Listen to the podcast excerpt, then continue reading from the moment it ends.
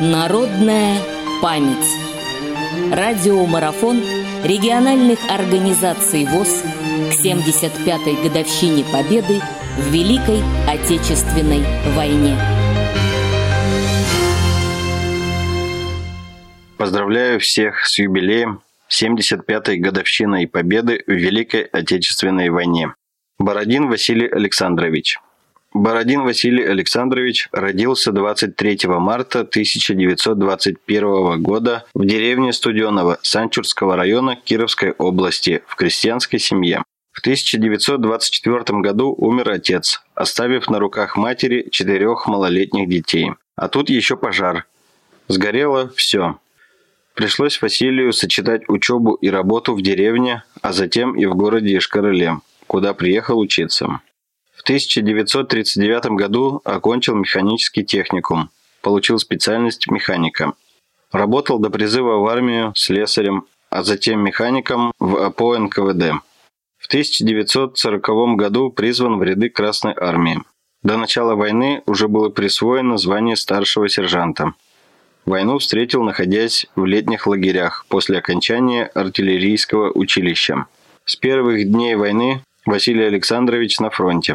1941 год. Сначала Западный, затем Первый и Четвертый Украинские фронты.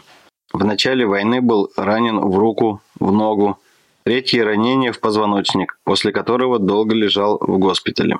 В 1942 году был направлен в Буйнокское военное училище. В 1943 году окончил его с присвоением звания старшего лейтенанта. И снова фронт. Командовал взводом, затем батареей. Из воспоминаний. Командир батареи майор уехал во Львов и своим заместителем оставил меня. Поручение ответственное и на самом деле сложное. Нужно молодому 19-летнему командиру быть собранным и уметь найти выход в непредвиденной сложной обстановке. 4 часа ночи раздался необычный гул. Летели над лесом самолеты. Пришлось объявить тревогу. И можно было догадаться, что это самолеты врага, так как наш истребитель был сбит. Сомнения не было. Началась война. Однажды маршал Гречка с моего командного пункта наблюдал за боем. Я получил от него замечание, что редко пользуюсь биноклем. Зрение позволяло делать пристрел на глазок, а бинокль висел на шее. В одном из боев батарея была поставлена задача одной из первых форсировать реку Бут. Это решение держалось в секрете. Нужно было занять берег противника и там закрепиться. Поставленная задача была выполнена. Это не дало возможности противнику сбросить батарею в реку. А от Гречка я получил похвалу. Молодец. О Василии Александровиче писали во фронтовой газете. Было это на Житомирщине, рассказывает Таисия Ивановна Сидоренко. Я тогда была медсестрой. И вот случилось так. Пока я перевязывала раненых в окопах, наши бойцы отступили. Что делать мне? Вдали я увидела медленно движущуюся цепь противника. С тоской посмотрела вверх, Небо синее-синее, не тучки. Так не хочется умирать, но и сдаваться врагу живой.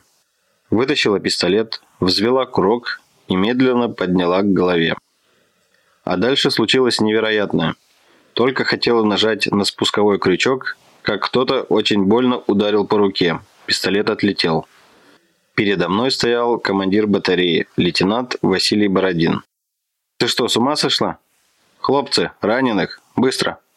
Только теперь я увидела, что с Бородиным прибежало несколько бойцов, которые вытаскивали раненых из окопов и, пригибаясь до земли, уносили их в тыл. Вот так я и осталась жить. 1944 год, 29 октября. Чехословакия, город Стропков. Этот день запомнился на всю жизнь. Противник внезапно начал огненный налет. Бородин кинулся на помощь людям, Пробежал несколько шагов, как вдруг что-то со страшной силой ударило его, обожгло лицо, руки, отбросило далеко в сторону. После этого пятого ранения потерял зрение, слух, дар речи. Более 22 суток не приходил в сознание. Метался, рвался в бой, отдавал приказы. Целый год лечили его в Киевском госпитале. Восстановили слух, речь, но зрение так и не удалось восстановить. За боевые подвиги Бородин Василий Александрович награжден орденами Красной Звезды, Отечественной войны, первой степени и многими медалями. В 1945 году приехал в Вишкаралу, где с нетерпением его ждала мать. «Не горюй, сынок, прокормимся как-нибудь», – говорили мать и сестры Василия Александровича. А он хмурился и серел от таких речей.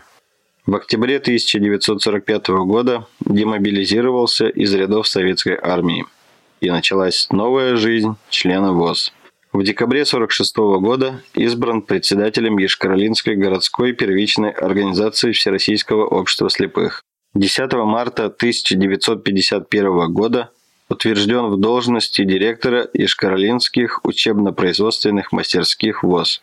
В январе 1952 года избирается председателем отдела ВОЗ. Затем он называется Марийским республиканским правлением ВОЗ.